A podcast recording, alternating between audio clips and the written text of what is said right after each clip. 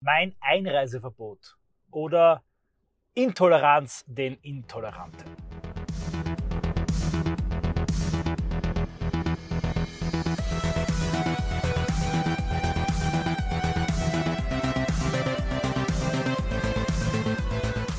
Jeder von euch kennt das. Man ist in einer Online-Debatte und früher oder später kommt irgend so neunmal kluger Klug, ihr wisst eh schon was, daher mit Karl Popper und dem Toleranzparadoxon. Man müsse also, um die Freiheit zu retten, intolerant den Intoleranten gegenüber sein. Also man dürfe sich antidemokratisch verhalten, jenen gegenüber, die die Demokratie abschaffen wollen würden. Ich will gar nicht zu tief auf diesen Clusterfakt des philosophischen Blödsinns eingehen, der ein wie eigentlich alles, was Popper geschrieben hat, sorry, ein großer Widerspruch in sich selber ist.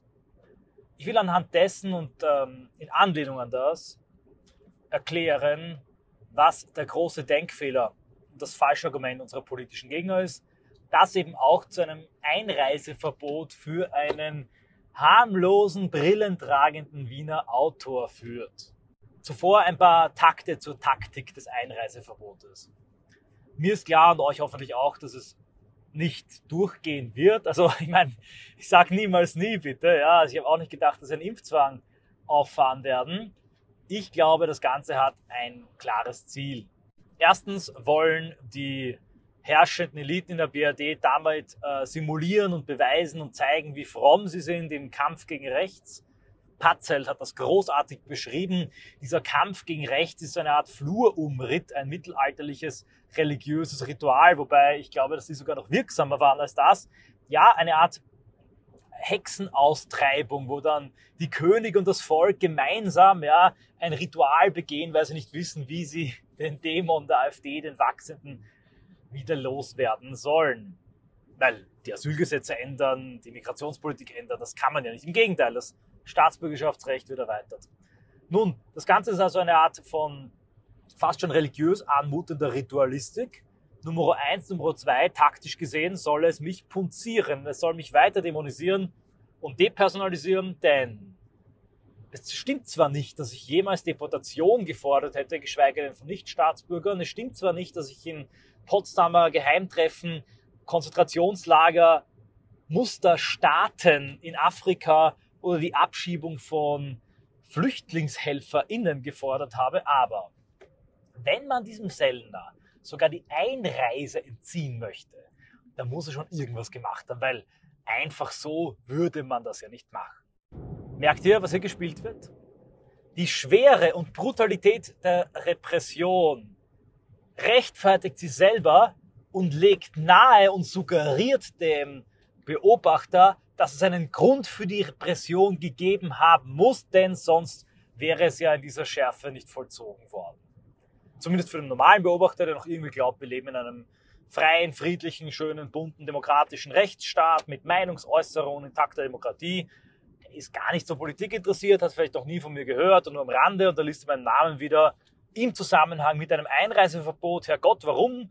Ach so, der hat Deportationen gefordert und wollte Konzentrationslager in einem Geheimtreffen, eine Art Wannsee-Konferenz 2.0 mit AfD-Politikern. Naja, dann geschieht ihm das schon recht und gut, dass wir da die Grenze dicht machen vor solchen Extremisten. Und selbst wenn das Ganze nicht erlassen wird, werden wahrscheinlich Leute glauben, dass ich gar nicht nach Deutschland einreisen darf.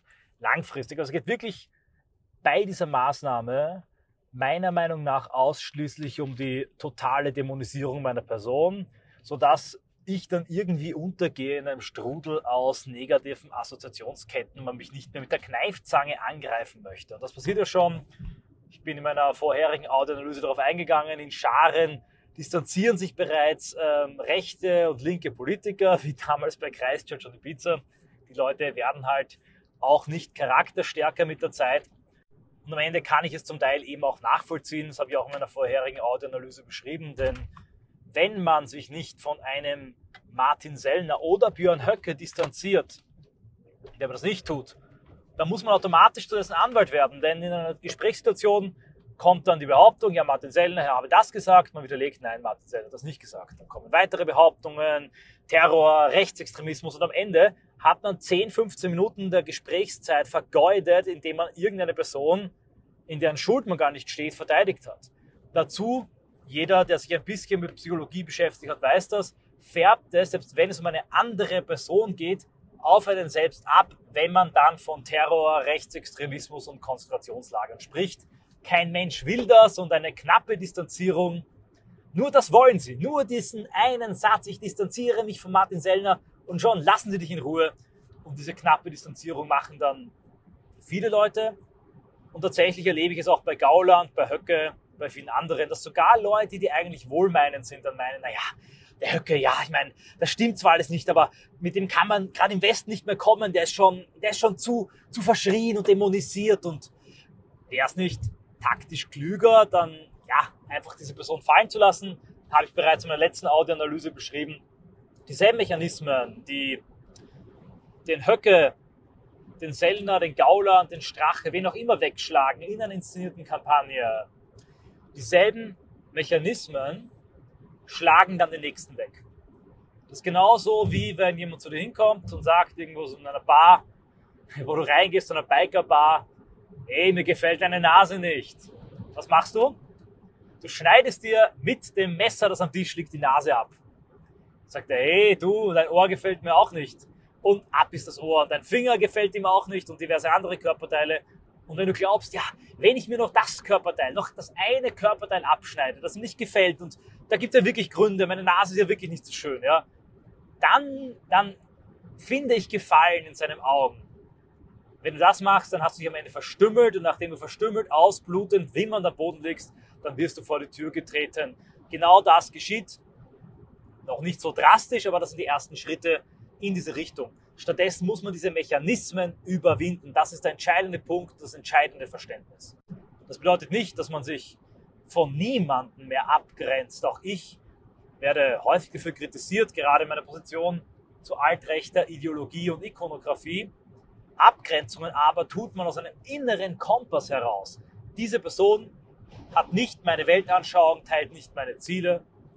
Und weil wir im Streit stehen, weil wir unter großem Druck stehen, ist es mir wichtig, dass das, was die Person sagt und macht, nicht mir zugerechnet wird und nicht umgekehrt. Dann braucht es keine Hände ringenden, diffamierenden Distanzierungsorgien, sondern einfach klare Trennlinien, die, wenn es Not tut, nicht über die Maßen, nicht im vorauseilenden Gehorsam auch beschrieben und markiert werden können. Die Distanzierung ohne Grund, ohne Substanz, ohne Angabe von Inhalten allerdings schadet und unterwirft sich dem Gegner. Es ist ein Dominanzritual des Gegners, dem man dann kriecherisch und devot nachkommt. Zurück aber zur Frage der Toleranz. Es wird der, der AfD und äh, im engeren Sinn den Neurechten und neurechten Kreisen in der AfD vorgeworfen, dass sie die freiheitlich-demokratische Grundordnung abschaffen wollen würden dass die Politik der Remigration etwas sei, das gegen Grundgesetz und freie demokratische Grundordnung gerichtet sei. Weit gefehlt. Remigration ist die einzige Maßnahme, die jetzt noch evolutionär diese Grundordnung, diese Freiheit retten kann. Ich war heute in einem kleinen Ort, Marktpisting. Dort war am Marktplatz ein Selbstbedienungsbauernladen. Das kennt man, ein QR-Code meldet sich an, da geht man rein, nimmt, was man kaufen möchte. Ich nehme an, es gibt man eine Kasse rein und da bezahlt man auf Treu und Glauben. Herzlich willkommen in einer High Trust Society. In Österreich noch existent. Je weiter man aus Wien rausgeht, desto höher wird das gegenseitige Vertrauen. Francis Fukuyama, der diesen Begriff geprägt hat, Putnam, der vom Social Capital spricht, sie alle wussten es und wissen es und jeder weiß es instinktiv, man darf es aber nicht sagen, je multiethnischer eine Gesellschaft, desto geringer das gegenseitige Vertrauen, desto größer der Konkurrenzdruck, desto brachialer und brutaler regiert das Faustrecht in einer klaren Sippengesellschaft. Die Basis unserer freien demokratischen Grundordnung, unserer Demokratie und damit auch des Grundgesetzes in seiner gelebten Verfassungs- und Rechtspraxis und nicht nur seiner schönen abstrakten Theorie, eine Theorie ist immer grau, ist eine ethnokulturelle. Und das wusste bereits Böckenförde, der es vielleicht nicht so klar aussprach, aber in seinem Diktum andeutete, dass es gewisse Substanzen und Voraussetzungen gäbe für den freien demokratischen Rechtsstaat. Man kann Substanzen als bloße kulturelle Memes sehen, bleiben wir mal kurz dabei, um uns in weitere Debatten zu verstricken. Aber auch kulturelle Memes werden über Erziehung und ähm, Habitus und Prägung im Milieu gleichsam fortgepflanzt und übertragen, können nicht beliebig, vor allem nicht, wenn bereits Mehrheitsgesellschaften geschrumpft sind, beliebig auf andere durch einen Wertekurs umgepflanzt werden. Unsere politischen Gegner sehen den Menschen und die Menschenmassen als eine Humanressource, als eine Form von Erdöl, eine Flüssigkeit, die man einfach eingießen kann von dem großen Tankpottich unter der Tankstelle ins Auto umgegossen oder in einen Kanister oder in ein Öllämpchen. Und die Flüssigkeit nimmt dann immer die Form des Behältnisses an. Das Behältnis ist der Staat und die Rechtsordnung, die Flüssigkeit, das ist der Mensch. Das Menschenbild ist nicht nur extrem instrumentell und kommodifiziert, es ist falsch, schlicht und weg falsch. Und wir sehen überall in allen westeuropäischen Ländern mit Multikulturalismus das Erodieren von Rechtsstaat und von Demokratie. Die ethnische Wahl macht das, was eigentlich ein Prozess der Meinungsfreiheit und Meinungsfindung sein sollte, immer mehr zu einem ethnischen Headcount, also einer eigentlich einer biopolitischen Frage der Fortpflanzung, der Einwanderung und der Umwandlung und Umwidmung von importierten Humanressourcen demografischen in demokratische Wählerstimmen. Sage ich das? Ist das wieder eine völkische Potsdam-These? Nein, das, das sagen sie selber. Das sagt eine Schwachschwein-Schwebli selber. Das sagen die Flüchtlingsschlepperhelfer selber. Mehr Migranten, mehr Flüchtlinge einbürgern bedeutet weniger Wahlerfolg für die AfD. Also tatsächlich eine Biowaffe, eine biopolitische Waffe, die in der Demokratie gegen uns eingesetzt wird. Demokratie und eine freiheitlich-demokratische Grundordnung eine High Trust Society, in der der Einzelne möglichst viele persönliche Freiheiten hat, das setzt ein gegenseitiges Vertrauen voraus. Das gegenseitige Vertrauen, das ist empirisch belegt, bricht zusammen in multikulturellen Gesellschaften, die dann in der Reaktion eines Law and Order Staates immer totalitärer werden. Die Chicagoer Verhältnisse, die amerikanische Polizei in äh, Militärmontur, all das sind Ergebnisse des Multikulturalismus.